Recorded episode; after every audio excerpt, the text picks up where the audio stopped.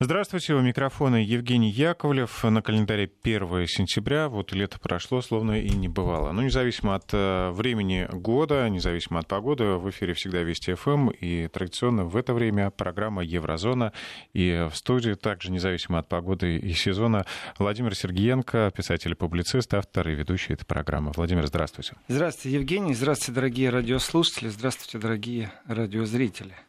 А, к сожалению, моему э, самую благодатную тему начала нового учебного года вы уже вчера обсудили с моей коллегой Екатериной Некрасовой, а нам сегодня остается политика. Прям печалька, да? Вот нет больше школьных тем, у нас есть другие замечательные темы. В принципе, школьную тему можно продолжить, но я думаю, эту школьную тему надо продолжить, знаете, например, для какого-то государства, например, для польского просто ввести у них дополнительный урок истории. Вот урок едет, истории, да. например, гражданин Польши на территорию России, а ему бах, и не въездной лист какой-то подписывать, а анкетку по истории. И даже не надо расписываться. Просто, а знаете ли вы, уважаемый гражданин Евросоюза, что есть и другое мнение на ваши взгляды? Потому что э, действительно, видать, не все ладно с исторической темой в Польше – и, ну, как минимум, у руководства страны. Как минимум у руководства. И в сфере вот интересов Польши это даже не историческое веяние, это действительно попытка переосмыслить не историческое прошлое. Нет, ни в коем случае, это красивые слова. Э, нужно продемонстрировать, что у поляков есть внутренняя неприязнь ко всему, что восточнее Польши, начиная там с 1939 года, но вообще-то они лукавят. Там можно, я думаю, и раньше начинать, еще с лже Дмитрия.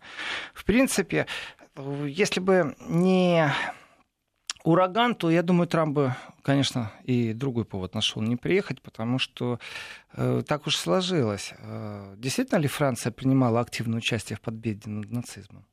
Простой вопрос французам. Или э, как? Вообще, что там с Францией? Э, Великобритания, да, воевала. Э, приняла ли она действительно большое участие, например, в освобождении Европы от нацизма? Ну, скажем, бились как могли. И сколько смогли, того и дали. Они себя защищали. Э, ведь вклад в победу над нацизмом, эта тема не обсуждается. И нормальный человек в Европе, он четко понимает, что есть праздник. Вот для нас это День Победы, а, например, для Германии, ну как они будут праздновать День Победы Советского Союза? Как они будут праздновать чужой народный праздник? Они празднуют День освобождения от нацизма. Окончание Второй мировой войны это всегда связано с Днем освобождения от нацизма. Сами немцы не могли освободиться от нацизма. Сами немцы делали вид, что они не понимают, что происходит, и многие действительно не понимали, получая из новостей определенные сводки. А потом охали, вдыхали. Сами немцы после окончания Второй мировой войны, по крайней мере в Западной Германии, очень сильно привлекали бывших нацистов и эсэсовцев в государственной деятельности, государственной службе. Сами немцы создавали подпольную армию, которая которая была, и Конрад Аденауэр знал об этом, объединение офицеров, э, не только вермахта, но и СС. Сами немцы не в состоянии были освободиться от нацизма. Они прекрасно понимают, кто внес вклад. И в этом отношении роль Советского Союза, она не обсуждается. Даже немцами она не обсуждается. Кто второй, третий, четвертый, были ли союзники? Ну, тоже, наверное, нечестно измерять количеством смертей или э, тому, кто быстрее вошел в Берлин. Это, здесь очень много факторов. Но польская позиция, она совсем иная. И в данном случае, конечно, все это перекликается именно с актуальной повесткой. То что, то, что поляки решили и ввели уголовную ответственность за некоторые моменты, вот если я сейчас начну усиленно обсуждать, э, принимали ли э, граждане Польши Э, поляки участие в уничтожении евреев, в Холокосте, то, в принципе, можно нарваться на статью Уголовного кодекса. А при той тенденции, которая сегодня существует в Европе, очень просто два каких-нибудь общественных э, деятеля заявят в прокуратуру, а закончится тем, что человеку запретят въезд в Европу. Э, к этому все идет. Еще так не штампуют вот эти заявления. Евгений, вижу, что вы хотите сейчас спросить. Но, в принципе, неугодных не будут впускать. При этом Шенген, он распространяется не только вот Польша визу не дала, он будет распространяться на другие страны. Это новые инструменты борьбы. Я понимаю, что интересов э, на польские яблоки как таковые большого нет и спроса. Уже кризис прошел, но, тем не менее, экономические отношения Польши и Россия не являются доминирующими, а желание лизнуть, в прямом смысле слова, мне не стыдно за это слово, э, агрессивный курс США, э, не НАТО, именно США, которые диктуют сейчас повестку вооружения там, в космосе, там, ракеты э, средней дальности и все остальное, что ведет в напряжение, в прямом напряжении. То есть, когда война стоит на пороге. Я так считаю, что последние годы ничего не изменилось в сторону мира, только все хуже и хуже становится. То Польша четко выполняет определенную функцию, и это настолько многогранная повестка, начиная от смещения экономического составной, то есть э, Польша восстанавливается, действительно, допуская мысль, что лет через 10-15 такими же темпами это будет очень сильный противник э, Германии, и ось действительно сместится на восток. Э, предоставляя площадки для американцев, военные площадки, предоставляя возможность американскому бизнесу идти. Не забываем о влиянии на Украине. Одно дело, когда человек на английском языке приходит и говорит very well, very good, и печеньки раздает где-нибудь там на Майдане. Совсем другое дело, когда спецслужба оплачивает листовки, провозят их, и не забываем, что Западная Украина, очень многие понимают польский язык, разговаривают, это ну, нормально. Не то, что там приграничная зона, традиционно нормально, все-таки это была часть Польши.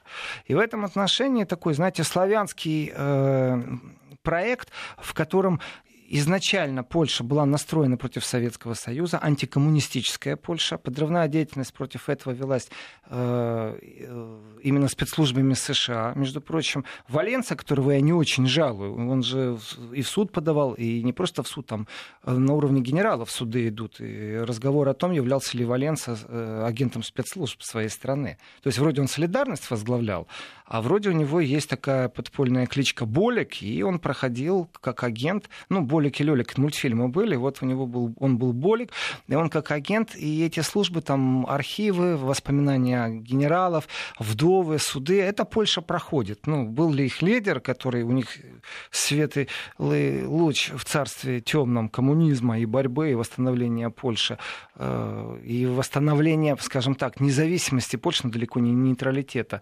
Э, насчет суверенности тоже могу сейчас поспорить, насчет польской суверенности.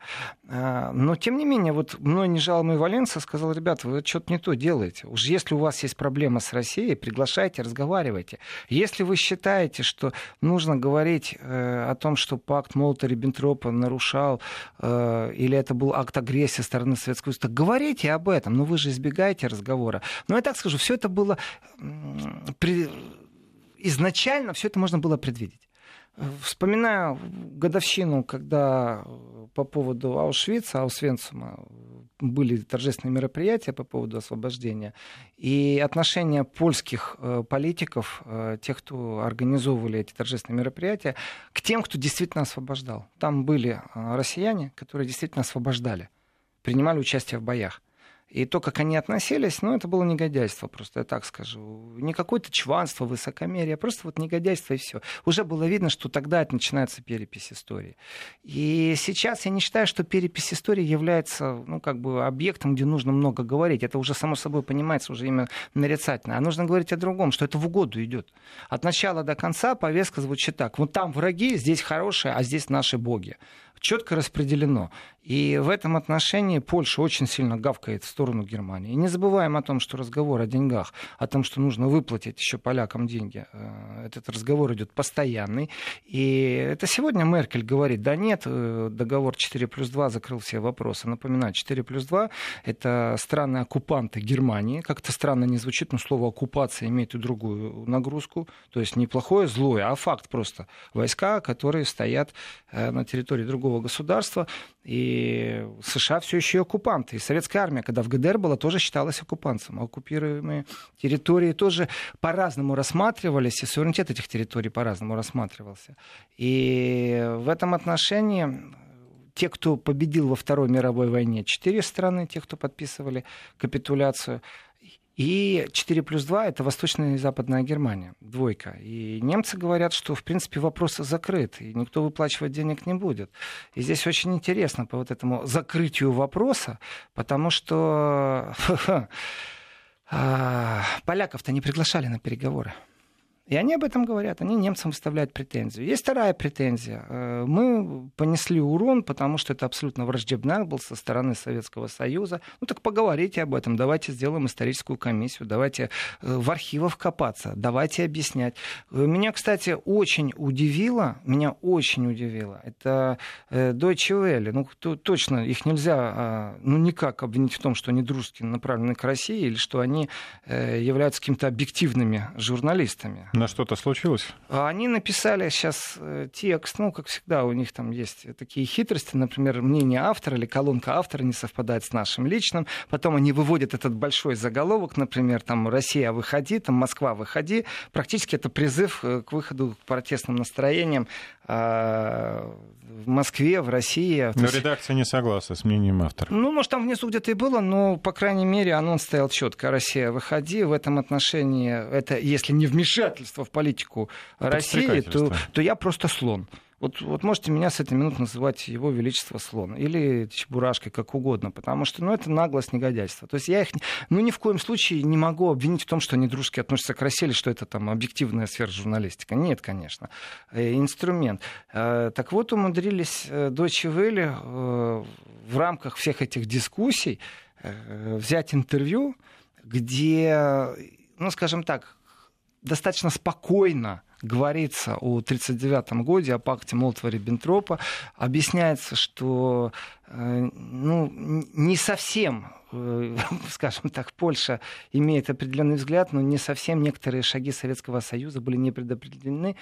Э, и искать не надо историческую правду вот прям 1 сентября 1939 года. Ее надо еще искать тогда, в Веймарской республике. И там многое что заложено. И нельзя рассматривать отдельно договоренности Советского Союза и Германии, какие бы они ни были. Э, именно с точки зрения Польши. Очень много факторов было, которые толкали э, две державы, и взаимоотношения между этими двумя державами были достаточно и напряженные, и в то же время прагматичные. Сталин со своим прагматизмом и экономическим сотрудничеством э, с Германией, и Германия точно так же со своим прагматизмом. И оценку можно делать и экспорта, и импорта, и товарообмена между Россией и Советским Союзом и э, Германией тех времен. И в этом отношении, почему меня удивила Кладио Вебер, с ней именно интервью, потому что, ну, скажем так, она опровергает определенные тезисы, что для многих там пакт Молотова-Риббентропа это была неожиданная вещь. И она, опять же, напоминает о роли Великобритании и Франции в этой игре, которая была в Европе. То есть разговор, э, когда был еще Распальский договор, Рапальский договор – и восстановление полностью взаимоотношений между Советским Союзом и Вермальской Республикой, тогда еще это Советская Россия, 22 год, а, вот там нужно искать корни и объяснять, что происходило в Европе. Но полякам это не выгодно. Я сейчас не хочу делать экскурс в историю, если честно. А, вот для меня важно, что Deutsche Welle более-менее нейтрально а, взяла интервью у историка и, в принципе, это тоже показатель. Но немцы, немцы, в этой игре, когда идет разговор о Второй мировой войне, я обратил внимание, это мое личное мнение, не стесняюсь его озвучить, что немцы очень любят, когда кто-то грязнее их когда кто-то тоже замазан в преступлениях, когда кто-то сделал что-то нечеловеческое. Они, ну, да, мы виноваты, но вот они с большим удовольствием... Но не мы одни. Не мы одни такие плохие, время такое было. Это нельзя сказать, что какие-то гранты на это выделяются, но это атмосфера. Точно так же, как вроде немцы борются с нацизмом, но в то же время они поддерживают вон там, вроде как там муниципальные договоренности поддержали а, ремонт улицы в городе Львове имени Степана Бандеры, знаете, там деньги выделили. Э, и и так на дипломатическом языке депутаты говорят, ну, надо аккуратнее выбирать, кому вы деньги даете и на что. А на самом-то деле есть вещи, которые э, даже очень симпатичны не каким-то подпольщикам, радикалам, а вообще венью, потому что немцы считают, прошло там столько-то лет, мы абсолютно иное государство, демократическое, здравомыслящее, у нас нет ни в коем случае э, идеологической... Э, такой направленности, которая можно было бы назвать как нацизм, фашизм, то есть абсолютно демократическое государство, здесь я согласен. Государство демократичное, развитое. И там где-то, если есть поползновение, и уголовный кодекс преследует. Но, тем не менее, какая-то есть общая атмосфера.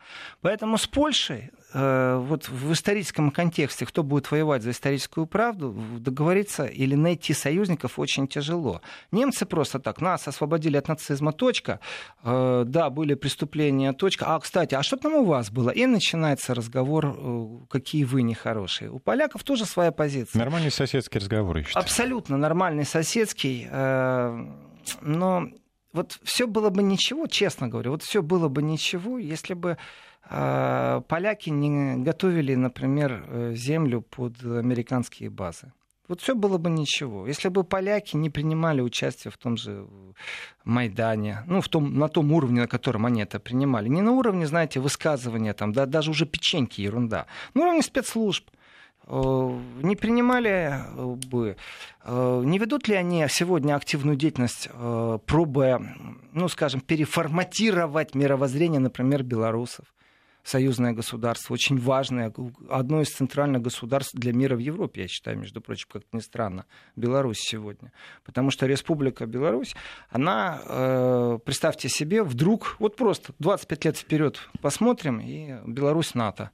И Украина, Беларусь, там уже ракеты, радары и все, что хочешь стоит колючая проволока, разделительная линия со странами НАТО. То это есть для чуд... Запада лакомый такой Конечно, кусок. чудовищ, чудовищный э, такой э, взгляд, но тем не менее и такое может быть. Если кто-то думает, что на Западе никто не интересуется этим, и не ведет соответствующую мифы. работу? Конечно, ведут. И по поводу молодежи в Беларуси, конечно, ведется работа. И в этом отношении, вот именно там, я считаю, акцент за правду историческую нужнее, потому что мне важнее смотреть на ракеты сегодняшние, то, что идеологически настраивают одну державу, молодежь, поколение выращивают именно в идеологической э, такой ну, неприязни, скажем так. Э, ведь поляки внутри себя, ну давайте так, мы все люди, и ошибки делаем, есть хорошие, есть плохие в любом государстве. Есть более гуманисты, есть более прагматичные, есть бизнесмены, которым плевать на гуманизм, есть гуманисты, которым плевать на бизнес. Все это есть. Но когда идет вектор идеологический от э, государства, от тех, кто сегодня у руля власти, и все остальные прималкивают и молчат, то вопрос, а зачем это нужно? Потому что здесь, через 10 лет можно помириться, через 15 лет создать совместные комиссии. Но нужно сегодня, чтобы в стране с пониманием относились, а зачем эти площадки американские нужны, а зачем эти бомбардировки, а зачем эти ракеты? Да потому что у нас вон враг есть, у нас уже один раз напали, посмотрите, вон Северный поток-2, это то же самое Молотов-Риббентроп. Я не понимаю, какое отношение имеет Северный поток к Молотову и Риббентропу, вот честное слово, ну не понимаю. А как хотя бы формулировка? Ну это постоянно звучит, что это практически практически одно и то же. И вот эта идеологическая атмосфера, это не философия, это идеология, это пропаганда. Она нужна Польше для того, чтобы, представьте себе, э, люди не выходили на улицы. То есть люди выйдут на улицы против парадов э, геев, лесбиянок, выйдут на улицы и будут отстаивать свое право на консервативный взгляд, на семейные ценности. Это пожалуйста. Э, хотя полиция применила спецсредства в Польше. Но я только в Польше наблюдал антидемонстрацию ну, по поводу парада равенства, как он называется. Ну, кстати, нет, почему? Справедливости ради в Киеве тоже были антидемонстрации. Э, Полицию удалось тогда согласен, развести, Евге... развести. Евгений, да. согласен, согласен, да, согласен с, с этим замечанием, согласен, в Киеве тоже было. Э, но если посмотреть на инициативы мирные, то в Европе все мирные инициативы закончились вот тогда, когда была холодная война, та, та война холодная, не эта холодная сейчас, а та война холодная, э, когда Западная Германия в том числе и институты, которые занимались идеей, продвижением идеи мира, они финансировались в том числе и Советским Союзом. То есть шла такая э, вялотекущая борьба на чужих территориях, в том числе идеологическая. Вот тогда присутствовало понятие партии мира. Люди выходили на улицу, протестовали. Америка знает, что такое протесты по Вьетнаму, в Европе это тоже были определенные протесты, когда 100 тысяч выходили на улицах, именно партия мира, скажем так, философия, то нужно не допустить вот эту философию мира, ни в коем случае, потому что люди выйдут на улицу и скажут, мы не хотим, э, чтобы у нас были ядерные ракеты, чтобы у нас были средства доставки этих ядерных боеголовок на любую державу в любую сторону, потому что ответ той державы будет, может быть, симметричен. Не асимметричен, знаете, а именно симметричен. То есть у нас ракеты на вас, а у вас ракеты на нас. Соответственно, американская ракета из Польши направлена на территорию России с подлетным временем там 5 минут, 3 минуты, сколько нужно лететь до территории России из Польши. Э, Калининград пограничная Э, территория с Польшей. И в этом отношении, что Россия не ответит, ответит. Вот осознание того, что вы сегодня ходите тоже под прицелом ядерных боеголовок, это партия мира только может делать. Так вот, я считаю, что исторический пересмотр в Польше, который сейчас происходит, он связан только с одной вещью. Нужно создать атмосферу, в которой э, есть обоснование, почему нам нужны эти ракеты. Потому что вот враги кругом. Посмотрите, там, Грузию напала Россия, на Украину напала Россия, на Балтику засматривается, еще и с немцами объединяется, вон трубу тянут. Все. Это Молотов-Риббентроп, значит, скоро нашу Польшу порвут. Все, единственное спасение Америка, ура. Господи, храни нас. А, в этом отношении все понятно. Это действительно такая неглубокая какая-то политология, это просто создание идеологического ну, и внутри, необходимого и, и пространства. фронт тоже, да. Конечно, в котором э, четко соответствует здесь сейчас интересам. Через 20 лет они скажут, ой, ребята, да мы не правы были. Мы действительно надо покаяться перед евреями за участие в Холокосте, и с Россией мы помиримся. Но только базы уже стоять будут. Базы уже будут стоять, и их уже выпереть оттуда будет невозможно. То есть на наших глазах сейчас на самом деле организовывается оккупация Польши. Но преподносится это как союзнические отношения потому что оккупация Германии это не союзнические отношения. А, большинство немцев против ядерных боеголовок американских на своей территории. Точка, это не обсуждается. Это статистика. И если они больше, они ничего сделать не могут. Почему? Вот почему они ничего сделать не могут? Конечно, ошибки 4 э, плюс 2 договора, между прочим, когда Германия объединялась, единственная страна, которая ставила козни, это была Великобритания. Великобритания настаивала, не устаю об этом повторять, Великобритания настаивала на том, чтобы в любой момент не сообщая властям Германии, они имели право на территории Германии проводить учения. Именно поэтому они были против объединения Германии. Великобритания была против. То, что Горбачев дров наколол неправильных и заложил то, то, что мы сейчас имеем, это все бомбы замедленного действия, это та политическая близорукость, это та политическая безответственность, спекуляция на ровном месте. Ну, остальное это лично Горбачева, можно высказать, а, которые имели место быть. И все эти исторические бомбы замедленного действия мы раслюбим сейчас. В том числе и связанные с политикой безопасности. С безопасностью России, с безопасностью Европы, с безопасностью всей планеты. Это ошибки вот при заключении 4 плюс 2 договора, который был. Значит, и э, Польша в данном случае, вот эту идеологию раскручивая по поводу Второй мировой войны, ах, нам страшно, это четкий заказ, идеологический заказ. По-другому я к этому относиться не могу. Исторические расследуя определенные вещи, определенные преступления, всегда можно найти консенсус. Есть советские архивы, есть э, германские архивы, есть польские архивы. И выдвигая определенные претензии исторического порядка, ну что вы хотите, чтобы к вам пришли покались? Представьте себе простую вещь. Э, значит, приезжает представитель России, высокопоставленный премьер-министр, президент, тоже лет через 20, и говорит, да, это была ошибка, мы признали эту ошибку, э, мы больше так делать не будем, у нас теперь настоящие эти ребята, а что с базами американскими делать будем, которые у вас сейчас? Вы хоть понимаете, что подлетное время с этих баз это точно так же подлетное время к вам. И не будет вашей ни Варшавы, ни Кракова, красавца, ни Гданьска, ни Гдыни, ничего из вас не будет. Еще радиоактивным облаком накроют. Думайте, что вы делаете. И вот чтобы население не думало, а поддерживало агрессивную политику США, вот для этого эту историческую правду сегодня искажают. Не для другого. И я в этом глубоко убежден. Прервемся на несколько минут. Сейчас выпуск э, новостей, а далее программа «Еврозона» снова в эфире. 11 часов и 35 минут э, в Москве. Возвращаемся в студию с Владимиром Сергиенко. А, и говорим, почему у Польши плохо с памятью происходит. Да плохо у них, хорошо вы, Евгений, сказали. У них плохо с памятью по одной простой причине, потому что это здесь и сейчас нужно, всего лишь навсего. Удобно. Между прочим, да, действительно, с памятью неплохо. Хочется обратить внимание, как Анджей Дуда приветствовал э, Франка Вальтера Штайнмайера, и он говорил много слов, он его похвалил, что это очень смелый поступок, приехать. Э, вот смотрите, говорит, э, никогда... Сейчас на эту строчку, извините, потерял. Вы думаете, легко встать и посмотреть глаза детям и внукам погибших, которые несут эту травму через всю свою жизнь? Господин президент, спасибо за ваше присутствие. Это форма моральной компенсации.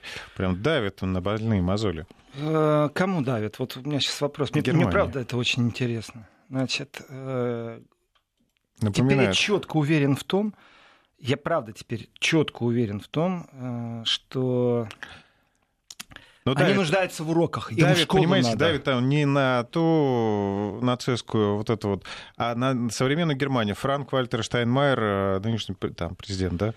Значит, э, ему действительно нужно побольше проводить время в школе, хоть он и там президент или кто, потому что э, вот это вот бла-бла-бла-бла политическая э, жвачка, которую он произнес, в принципе, ее нужно было немножко раньше принести, там, произнести там, э, практически 50 лет назад, 49 лет назад. Напоминаю, что 7 декабря 1970 года э, канцлер Германии Брандт Э, посещал тогда Польскую Народную Республику, которую многие называли коммунистической. Это Федеративная Республика Германия. Это 70-й год. Это у нас отношения очень натянутые со всем Западом, скажем так. И у нас это в данном случае не Советский Союз, не Украина, не Россия, не Беларусь. Это Варшавский договор. Страны Варшавского договора НАТО. У нас, извините, уже и Карибский кризис был. И на планете не все ладно на самом-то деле. И Вилли Брандт, он э, после того, как возложил венок, он очень неожиданно для многих и очень спонтанно э, опустился на колено. То есть он преклонился. И вот этот его поступок, он увековечен на самом деле. То есть это в 70-м году произошло. Вот кому было тяжело, так это Бранту. Канцлер Германии на тот момент сделал шаг, который никто не ожидал. Это был шаг потрясающий. Это был шаг потрясающего примирения со стороны Германии. Э, потому что если посмотреть, что 70-й год, вот простая математика. Э, Конрад Анденауэр, канцлер, который был перед этим, он в 63-м еще известно было, это при Конраде Аденауре, что существует вот эта вот армия подпольщиков, и канцлер Германии знал об этом, которая готова вести боевые действия на территории врага. То есть бывшие недобитые фашисты, нацисты, эсэсовцы, они объединились в подпольную армию. Это было известно канцлеру. То есть 7 лет спустя другой канцлер приезжает в страну, в которой он понимает все, что происходит. Это жест был не просто в Польше. Это, конечно, был выбрано сознательно, потому что такой же жест просто на тот же момент в Советском Союзе, например, у памятника неизвестному солдату просто был невозможен. Он просто не добрался бы до Советского Союза, чтобы это сделать. Допуская мысль, что это личность, э, что Вилли Брандт мог это сделать как личность. И это было неожиданно для всех. Это не было подготовка. Если это было, то это была его подготовка лично, ни в коем случае э, не пиар-задача, которую сегодня там вот Зеленский получил, пиар-задачу выполняет. Это был человеческий жест, который был воспринят многими шоково. В Германии жест Вилли Бранта не всеми был одобрен, что он на колени встал. Это потрясающий был жест. И то, что сегодня польский, мне хочется, знаете, сказать, я скажу, это какой-то польский президент, я вот так скажу, какой-то польский президент сегодня Штайнмайеру пробует рассказать о том, что вам нужно набраться мужества. Штайнмайер вырос на Вилли Бранте и на этом поступке. Поступок Вилли Бранта, это было сильное мужество. Это был шаг примирения. Это был шаг покаяния, когда он встал на колени в Польше. То, что сегодня Штайнмайер приехал, который воспитан на этом поступке, в этом ничего нет геройского. А вот геройство было бы, это посмотреть правде в глаза и вступить в дискуссию с теми, с кем ты сегодня хочешь начать войну. Вот что я говорю польскому президенту. Э, я думаю, что на следующих выборах э, его сметет народная волна. Мы видим, что некоторые политические спекуляции, они не нужны здесь и сейчас. Ну, вот Украина, политическая спекуляция Порошенко. Все, народ ее не принимает. Для этого нужно вести просто разъяснительную работу. Я думаю, Польша действительно не понимает, что такое триада Россия. Вот просто не понимает. И размещение ракет у себя на территории, она не понимает, что это такое. Ну не будет этой Польши, как в анекдоте. Ну нет у вашей Америки, сказал пьяный Мичман, да? Э, сапог на пульт упал э, с кнопкой ядерной. Вот как в этом анекдоте. И объяснение того, что они делают, я считаю, что это и есть политика мира. Вот просто объяснять, к чему это ведет. Так что э, приветствие Штайнмайера и просьба, знаете, ну не там, где нужно вот, говорить не то, что нужно, говорит действительно о неглубоком изучении истории. Ну, когда, Даже видимо, за твоей истории, спиной там... стоит вот этот вот э, твой, еще не сосед, но уже твой большой якобы друг э, Вашингтон, э, говорится как-то смелее, более открыто и более тверже я звучит голос. Я понимаю вашу иронию сейчас, Евгений. Э, большой друг э, стоит и будет стоять, и направляет, и разодоривает, и уже такие угу. все смелые. Э, если Польша считает, что она находится в опасности, ну, то есть у нее есть параноидальные мысли, по крайней мере, у руководства. Я говорю Польша, ну, подразумеваю руководство, конечно. Одно дело неприязнь, другое дело, давайте вот по-честному, неприязнь, я тебя не люблю. Но это же не политический разговор. А если мы будем говорить о политическом контексте, моменте, когда э, я тебя боюсь. Я объясняю тебе, смотри, я смотрю в вашу сторону, на восток. Э, вот Крым был не ваш, теперь ваш. Э, Осетия, э, вот, а где вы еще что сделали? Ну, давайте, вот прагматичный разговор. И мы говорим, ребят, да не вопрос. Э, когда есть конфликт, вот на Украине как? Давайте разведем противоборствующие стороны. А давайте от границы соприкосновения конфликтов интересов разведем стороны. Не надо э, вот как можно сильнее натягивать эту оборону, ракеты ставить, радары ставить и рассказывать о том, что да не, радары, когда было решено, что радары должны стоять, э, что система противоракетной обороны должна в Румынии и в Польше стоять? Не вчера и не позавчера, и не в 2014 году, когда на Украине переворот был. Это было еще раньше. Против кого? Против Ирана. А мы такие лопухи будем верить. В Польше радары против Ирана. Потрясающе. Но вы еще скажите, что э, ваши страхи, они связаны не просто там с агрессивной политикой России, а связаны с историческим прошлым. Молотов, Риббентроп. То, что делают поляки. И на фоне этого, давайте так, на фоне этого, э, что у нас происходит? а у нас Вашингтон, Киев и Варшава э, официально это расширяют трехстороннее сотрудничество в сфере газовых поставок. Да, а, на самом деле, а на самом деле что они делают? Э, при том, на каком уровне они это делают. Значит, э, смысл простой. Сжиженный газ из Соединенных Штатов Э, будет доставлен в Польшу, а оттуда будет уже распространяться в том числе и на Украину. Кстати, я рад, что у Украины вдруг, если сломается газотранспортная система и будет холодная зима, будет польский газ, который прибыл из США. Я рад.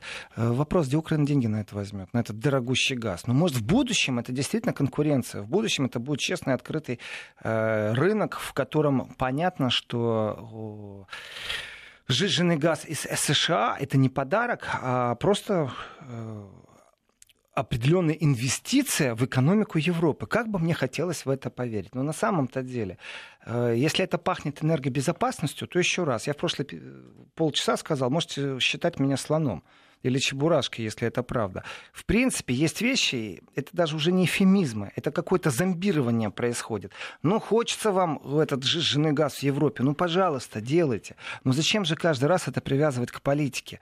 Ну, вперед. Кстати, Продавайте вот дешевле просто. Интересно, да. что представитель Варшавы заявляет, что они смогут поставлять Украине 6 миллион, миллиардов кубометров газа в год. Не, ну, то есть газ-то будет, я так понимаю, американский. Ну, смотрите, Евгений, там не только американские. Американцы лезут на рынок в наглую. Действительно, сейчас борьба идет не за то, чтобы Америка попала на рынок, а за то, чтобы в том числе и Россия э, и я так скажу, блестящая комбинация, например, по купированию иранского дешевого сырья. И в этом отношении Россия, если притормозит свое развитие, ну, там, Северный поток будет на 3-4 года позже застроен. Китайские товары на 3-4 года позже в Европу будут быстрее доходить. А, в это время Америка использует прямо здесь и сейчас для того, чтобы разворачивать свою инфраструктуру, выстраивать свой экономический подход, атаковать в сфере кредитов. Я имею в виду не кредит, знаете, я пошел телевизор купил. Не. Э, на секунду прервемся и сразу после короткого джингла продолжим. Вести ФМ. То есть э, прямо сейчас в срочном порядке нужно внедрить, прорастить корни свои. И вот эта задержка, которая Америка заинтересована в этой задержке, чтобы конкуренты на рынке замедлились хоть немного, она использует агрессивно достаточно. А, ведь не Гриней, посол США в Германии, это же не какой-то дурачок, это просто человек, представитель МИДа, это профессиональный дипломат, который делает все возможное, пугает немцев постоянно, э, наезжает, ракетирует, шантажирует. Все его угрозы направлены на что? Вы остановитесь, вы не инвестируете, вы не лезьте туда. А что будет? Ну, мы придем через некоторое время, американцы, с нашим газом, покупайте, лучшая жвачка в мире. Э, на самом деле, посмотрите, кто подписал вот этот вот меморандум об энергобезопасности в регионе. Министр энергетики США.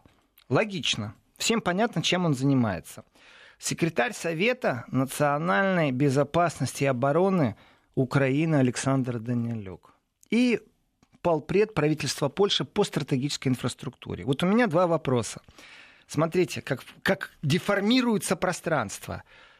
Из Америки приходят люди, которые профессионально занимаются энергетикой. Добравшись до Европы, они уже, эти люди, которые профессионально занимаются энергетикой, уже э, работают не с коллегами по энергетике. Они уже работают с теми, кто отвечает по стратегической инфраструктуре еще делая шаг по направлению Востока, они уже даже не работают ни с энергетиками, ни с теми, кто занимается инфраструктурой. Они занимаются с теми, кто занимается национальной безопасностью и обороной. Вот и все, что нужно знать. Поэтому и историческая правда сейчас настолько перевернута, настолько она деформируется, чтобы была атмосфера. Вот партия мира, если бы она была как такова сильная в Европе, э, особенности в Польше, она бы сейчас выходила на улицы и говорила, что она не хочет американские базы ни в коем случае. Есть альтернативы по безопасности – в том числе можно и с Россией договориться, и Россия является главным игроком, обеспечивающим безопасность, уже если на то пошло. Ну, простой вопрос. Бомба на вас чья будет падать? Российская? А, а вы хотите договориться с американцами, чтобы российская бомба не падала? Или как? Ну, что за бред? Вот эти вот постоянные передерни. С Россией договоритесь, у вас будет все в порядке. Россия вам прогарантирует безопасность. Нет, Россия вот в Германию газ гонит. А если Россия тот же самый газ будет гнать через вас, и вам будет от этого каждый раз капать... Логика такая, что России вообще не, с Германией нельзя договориться договориться ни о чем. Без, без разрешения Польши, между прочим, и без разрешения Украины. А смысл простой. Вот то количество газа, которое Германия готова потреблять для своего промышленного роста, для удержания своего промышленного лидерства в Европе, это не просто вопросы промышленное лидерство в Европе. Это же не только машины, на которых мы ездим или э, видим, как кто-то ездит, это еще и, э, давайте так, останки, которых мы не видим, которые нужны. То есть это абсолютно индустрия, она другая. А химия. Так вот, то количество газа, которое Германии нужно, вы его можете поставлять, но с одним условием. Дайте нам денег. Вот представьте себе, что э, транзит газа Северный поток-2 идет э, не через море по прямой, а идет через Польшу. И Польша кассирует деньги. Ну, там сколько там? Ну, допустим, полмиллиарда в год. То есть 5 миллиардов э, за 10 лет. Ну, допустим. А теперь представьте себе, что Северный поток идет в обход, а с Польшей подписывают документы, в которых стоит, э, за потерянную прибыль мы готовы вам платить. Они же заткнутся сразу же. Это уже не будет сговор. То есть это ракетерство, которое идеологически обосновано. И если подписывает э, со стороны Украины человек, который понятия не имеет ни в энергетике, да он, если честно, и в безопасности понятия не имеет, этот новый секретарь э, национальной безопасности и обороны Украины Александр Денилюк, он и там большого опыта не имеет. Но тем не менее, в энергетике он точно не имеет опыта. И он подписывает вот этот меморандум от э, Украины. Вопрос тогда разговора о чем? О чем мы говорим, ребята? Да здесь не пахнет вообще никакой честной конкуренцией. Разговор идет о другом. Вы используете, спекулируете по поводу национальной безопасности на Украине, продвигая свои энергетические интересы продавая свой газ. Вот вы она, правда. продвигаете интересы своего бизнеса. Да. Насчет э, Польши вы спросили, сказал не совсем так, Евгений, по поводу поставок жиженного uh-huh. газа. Дело в том, что э, не только Россия строит вместе с э, многими участниками проекта «Северный поток-2», то есть там же европейские фирмы. Это же не так, что Россия сделала вид, что она строит с Европой, скупив все акции каких-то фирм, называя их европейскими. Там действительно европейские фирмы, которые вместе и заинтересованы во всем этом. Крупные концерны, я бы так сказал. Так вот, э, есть другая ветка в Европе, которая тоже строится, это из Норвегии в Польшу. И Польша с претензией, и здесь конкуренция очень сильная. Смотрите, из России газ пришел в Германию, там труба тоже в Германии строится, север на юг в Германии. Тоже кусочек трубы строится. Дальше, спустившись газ на юг Германии, он распределяется на Австрию, на Чехию, пожалуйста. То есть Европа становится такой, э, покрыта сетью э, труб, но первое место, куда эта труба пришла из России, это будет Германия. Соответственно, газохранилище, прибыль первичная после дальнейшего распространения по Европе, она останется в Германии. Это не, не, не супер какие-то там гигантские деньги по сравнению там, с бюджетом на оборону, но тем не менее это деньги. Польша точно такие же планы, но связаны не с Россией они связаны с Норвегией. И если посмотреть, я часто говорю, что существует вертикаль и политическая горизонталь в Европе. Э, горизонталь и вертикаль, они как вот странно, но они пересекаются. Если брюссельская вертикаль это диктатура Брюсселя, подминание под себя практически всех правовых норм, э, которые существуют э, в Европе под определенный стандарт, ну, скажем так, процентов 20-30 лишения суверенности определенных взаимодействий внутри э, национальных интересов. Э, может быть, это бюрократически правильно, сэкономит огромное количество денег для социалистических штатов Европы. Этого я не знаю. Это будущее покажет, и математика нужно считать, и эту бухгалтерию вести. А вот э, что касается горизонтали, это все время попытка иметь какой-то э, национальный интерес, национальный суверенитет в противоставление в пику вот этой брюссельской вертикали. Если мы посмотрим на Польшу, то там тоже есть горизонтали и вертикали. Притом они ярко выражены. Вот Россия, Германия — это горизонталь, а, и вертикаль снова у нас — это Норвегия и Польша. Газопровод, который идет и строится, цель точно такая же. Притом инфраструктуру поляки, опять же, денег они возьмут вообще без проблем достанут под это дело. Были бы у меня деньги, я бы им тоже дал под это дело с точки зрения бизнеса. Э, стройте газохранилища огромные, стройте инфраструктуру и поставляйте газ точно так же в те же места, в ту же Чехию, в ту же Австрию. Только вопрос будет, чей газ? И вот здесь вот мы увидим, что на рынке конкуренции газ, который из Норвегии может попасть в Польшу, он по объему не может, например, э, э, обеспечить интересы Германии, норвежский газ, но он может обеспечить интересы Польши. И частично в случае каких-то непредвиденных обстоятельств он может стать подспорьем Украине. Ну, мало ли, сломалась ГТС у них. Что же касается Америки, то вот спекулируя на все этом, давая деньги под газохранилище и прочее, вот у меня простой вопрос. Если вот не надо быть каким-то глубоким э, там, аналитиком, простой спекулянт, мешочник со времен НЭПа знает, что если у него есть товар, его надо продать. Соответственно, дрова хорошо продаются зимой, горячий чай тоже зимой хорошо продается, а летом э, лед и прохладительные напитки. Соответственно, если у тебя уже есть газохранилище, вот уже есть оно у тебя, и ты загнал туда безумно дорогой газ, он уже у тебя там лежит. Ну, под самую крышечку. Э, когда ты его сможешь продать? Когда где-то будет востребован этот газ? Что для этого должно произойти? Для этого нужно, чтобы газотранспортная система, которая сегодня э, поставляет газ на Украину из России, чтобы с ней что-то произошло. Ну, пришла в негодность, или, например, ее купил кто-то. Ну, мало ли, там технические работы, профилактика. И довести ее до степени, что транзит через нее будет поднимать тоже определенную цену. И вот когда газ из России не будет поставляться на Украину, какой газ будет востребован зимой? Тот, который уже закачали в Польшу. Что для этого нужно сделать? Для этого нужно сделать хранилище, и для этого нужно его просто туда завести. А можно еще выкупить? Продать можно позже. Выкупить что? А, украинскую часть газопровода и сломать его. Ну, например. Ну, ну я условно. Здесь да, это даже не самое важное. Просто сам факт, что американцам важно создать хранилище, наполнить своим дорогим газом, а потом что-то ну, давайте так, то, что они будут ждать у моря погоды, я не верю. Э, что для этого нужно сделать, чтобы вдруг этот дорогой газ из польского газохранилища был куплен и отправлен там, на Украину, в Румынию? Э, это все технические вопросы. Я сейчас говорю не о государстве США, а говорю о бизнесе. Если у меня есть товар, и я его уже привез и положил на склад, я заинтересован в том, чтобы его когда-то кто-то забрал оттуда. И вот этот товар заберу только в одном случае – если он будет конкурентно способен.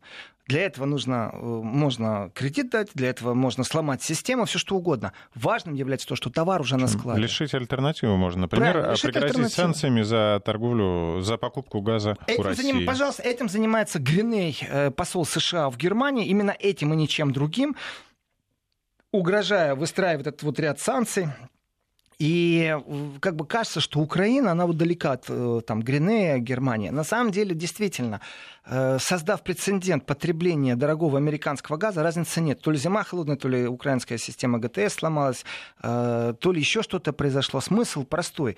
Они везде очень агрессивно, именно политически спекулируя, угрожая, навязывая определенное мировоззрение, принципе, лоббируют тупо свой газ. Ни больше, ни меньше. И прибыль, которую они там получат, насколько это все нужно, это уже такой объемный пакет. И в этом объемном пакете мы уже видим все подряд. То, что Польша сейчас ярко выражена Э, вступает на определенную тезю, я вижу уже зарождение конфликта с Европой, с Евросоюзом в Польше. И этот клин сбивает США. Повторял и повторяю. У США великолепно получилось поддержать Брексит, а также Бориса Джонсона э, в контексте выхода из Евросоюза. Э, шаг за шагом я говорю о том, что если вот в таком направлении будет идти дальше, Польша не привязана, между прочим, к системе еврозоны в смысле не нашей программы, а в смысле хождения валюты, которая называется К евро. нашей программе тоже. Э, Польша все-таки еще имеет свой злотый. И превышая нормы кредитов, например, которые в Европе разрешены, не обращаясь к европейским банкам за кредитом для расширения бизнеса, это все можно провести по двухсторонним соглашениям в рамках «ах, это бизнес, бизнес, бизнес, бизнес, здесь не пахнет политикой». Но когда мы говорим политика, пахнет бизнесом. Когда мы говорим бизнес, пахнет политикой. Если мы говорим о больших концернах, о больших поставках энергоресурсов. Так вот, еще раз зафиксирую. Значит, меморандум по поводу так званой энергобезопасности в регионе подписывали Никто иной, как Рик Перри, это министр энергетики США, что является абсолютно логичным, он лоббирует свой газ. Дальше. Э, глава безопасности, национальной безопасности и обороны Украины Александр Данилюк и Петр Наимский.